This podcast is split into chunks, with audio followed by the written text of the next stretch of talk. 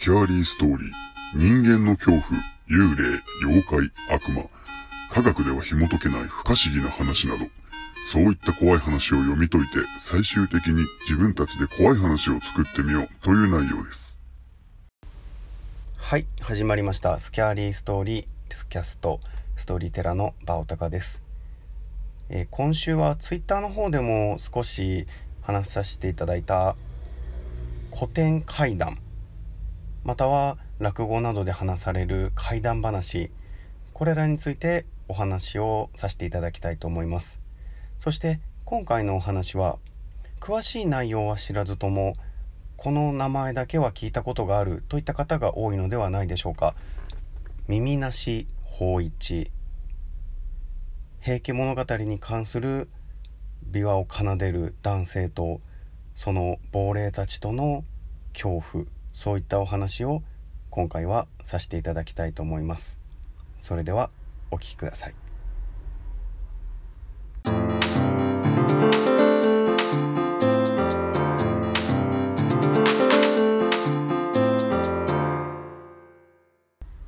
昔阿弥陀寺という寺に法一という盲目の琵琶法師が住んでいた。法一は平家物語の弾き語りが得意で評判も良く特に壇ノ浦の合戦の件は誰もが感嘆するほどの名手だったという。法一がある晩いつものように琵琶を弾き語っているとそこへ女の声が聞こえてきた。そなたの素晴らしい腕前をぜひ私の屋敷に住まう者たちへお聞かせ願いたい。もしよろしければご同行くださいませんか？法一はこんな夜分にと不思議がってはいたが自分の腕前を買ってもらえたのならばと女性と共に寺を後にした。女性に連れられるまま向かうとそこには大勢の人の気配が感じ取れた。自分の演奏をこんなに大勢が心待ちにしてくれるとはありがたい。法一はいつものようにしかし少しばかり熱の入った旋律で琵琶をかき鳴らした。聴衆は法一の演奏に酔いしれ中には途中で歓声を上げる者もいた。今までにないほどの手応えを感じつつ法一は一心不乱に弾き語りを続ける。やがて壇の浦の合戦まで来るとあまりの素晴らしさにおえつを上げて泣き出す者もいた。演奏を終えた法一は言いようのない達成感と疲労に包まれていた。すると再び女性の声が聞こえてくる。評判以上の素晴らしい腕前でした。もしよろしければ明日もまたお聞かせ願えますでしょうか。ですがこのことは誰にも言わないようお願いいたします。法一にとっては断る理由もなかった。こうして法一は夜な夜な外出するようになった。毎晩ふらりとどこかいなくなってしまう法一を寺の和尚は不思議に思っていた。しかも最近顔色が悪く痩せ細ったように感じる。はて法一は毎夜どこへ出かけておるのだ？そこで和尚は寺の男に法一の後をつけるように頼んだ。夜寺の男が法一を見張っていると不意に立ち上がった法一はふらふらと歩き始めた。寺を出た法一は迷うこともなくまるで目が見えているかのように歩いていく。真っ暗な夜道を月明かりだけ頼りにしてついていく寺の男は見失わないようにするのがやっとだった。しばらくすると着いた先は安徳天皇平家物語に登場する平清盛の孫の墓の前だった。なんだってこんな場所に法一は来たんだ？寺の男がそう思った矢先法一の周りを火の玉が囲った。そして法一は危機迫る様子で琵琶を弾き始めた。なんてことだ。法一は妖怪に取りつかれておった。寺の男は大慌てで寺に戻りこの様子を和尚へ話した。これを聞いて法一は平家の亡霊に取りつかれていると分かった和尚は翌朝法一を呼び出して問い詰めた。しかし法一は女との約束で何も答えようとしない。そこで和尚は昨晩寺の男が見たことを法一へ言って聞かせた。まさかそんな。法一は思わず身震いした。あの聴衆がこの世のものではなかったとは。そして和尚は続けてこう言う。このままでは法一お前も取り殺されてしまうぞ。目が見えんでわからんとは思うが今のお前は痩せ細って骨が浮き出とる具合だ。和尚私はどうすればよいのか。平家一門の魂は私が鎮めよう。しかしお主のもとへ再び亡霊が現れるやもしれん。そこでだ。和尚は法一の身を守る手段として体中に教文を隙間なく処した。そして私は今晩平家の魂を鎮めるため出向き今をあげる。私が帰るまで決して口を開くでないぞ。と念を押した。日が暮れるとともに法一は本堂へ閉じこもり和尚は出かけていった。法一はただ押し黙って一晩をやり過ごしかなかった。するとやがていつものように女の声が聞こえてくる「法一さんどこへいらっしゃるのですか?」やはり平家の亡霊は法一を迎えに来た。しかしどうやら教文を書いた法一が亡霊には見えないのか寺の中をさまよい続ける。しばらく歩き回っていたがやがて足音もしなくなった。諦めて帰ってくれたのだろうか。そう思って少し法一が安堵した瞬間「法一さん」女のささやきがすぐ耳元で聞こえた。突然の出来事に思わず声を上げそうになった法一は何とか声を飲み込んだ。まずい見つかった。体中からどっと冷や汗が噴き出してくる。法一さんは見つからないがここに耳だけはあるようだ。代わりにこれを持ち帰ろう。女がそう言うと次の瞬間法一の耳に鋭い痛みが知った。あまりの痛みに法一は気を失ってしまった。法一が気づくと布団の中で横たわっていた。おお法一気がついたか。和尚の声が聞こえる。法一は平家の亡霊はどうなったのでしょうか？と尋ねた。なんとか一晩中経を唱えて沈めたよ。しかしすまなかったな。お主の耳に教文を書き忘れてしまったため耳だけ持っていかれてしまった。そう言われて法一が自分の耳を触ると手厚く治療がされていた。そこに耳がある感触はなかった。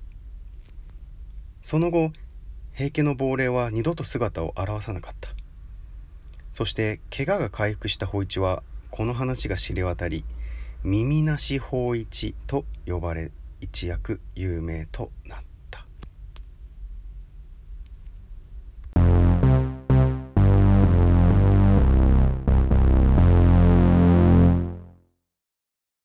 はい今回のお話耳なし法一でした。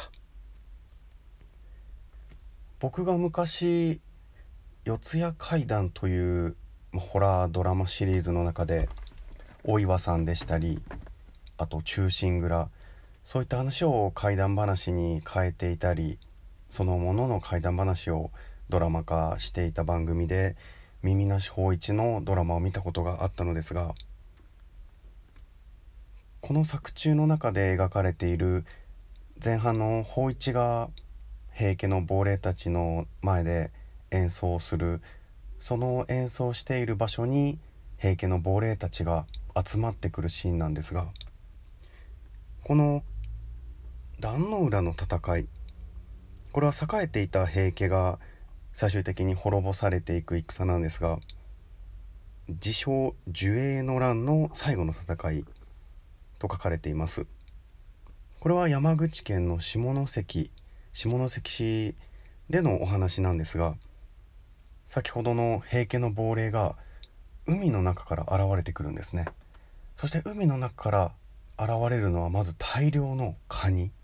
月夜に照らされ闇の中海の中からじわじわじわじわと大量のカニが陸へと浜へと上がってくるんですね。そのカニの甲羅の部分に落ち武者の風貌をして青ざめて中には血まみれになってもがき苦しんでいるような苦痛の顔をした平家の亡霊たちの表情が甲羅に浮かび上がってそのカニたちが陸へ上がってくるんですね。そして作中の後半の女性の亡霊が法一の耳を持ち帰るシーン。これもドラマでの描写がとてもグロテスクで芳一は体中にお経を書いてもらってお堂のような建物の中、まあ、目は見えてないので目はつぶっていてそして両手を前に出し手を合わせていて心の中でお経をずっと唱えているんですね。そして部屋の建物の中に亡霊が入ってきたことに気づいて自分の周りをうろうろうろうろ「芳一さんどこですか？どこですか?」ってささやきながらぐるぐるぐるぐる回っているんですね。そしてその声がだんだん近づいてきていることに気づいた芳一は体中どっと冷や汗をかいて耳の部分だけ汗でお経が消えてしまうんです。そして耳だけ見えた亡霊はその耳をとても嬉しそうに引きちぎって持って帰っていくんですね。もう当時まだ僕も小さかったのでこのドラマを見た時にすごい恐怖を感じました。とても演出がすごかったドラマですね。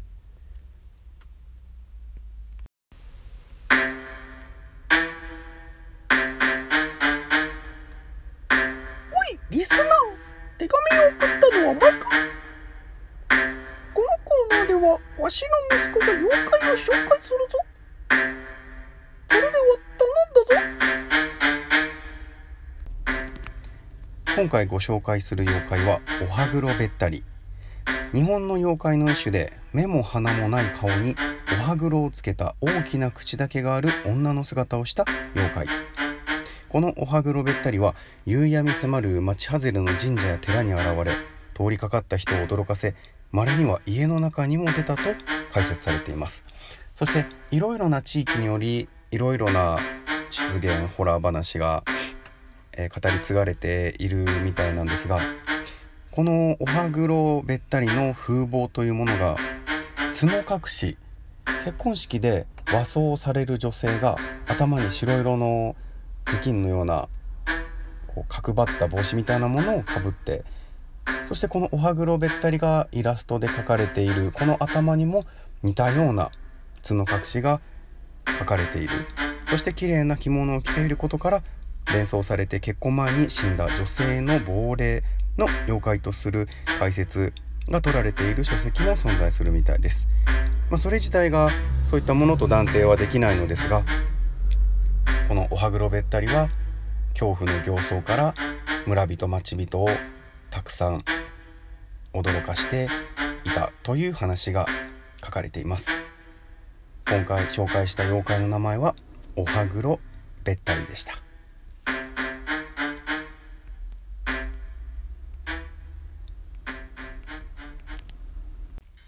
はいそれではエンディングです。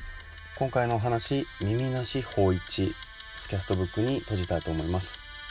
また Twitter やメールの方でもご意見ご感想お待ちしております。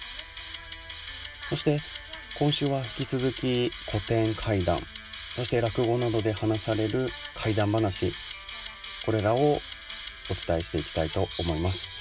次回もお楽しみください。ご視聴ありがとうございました「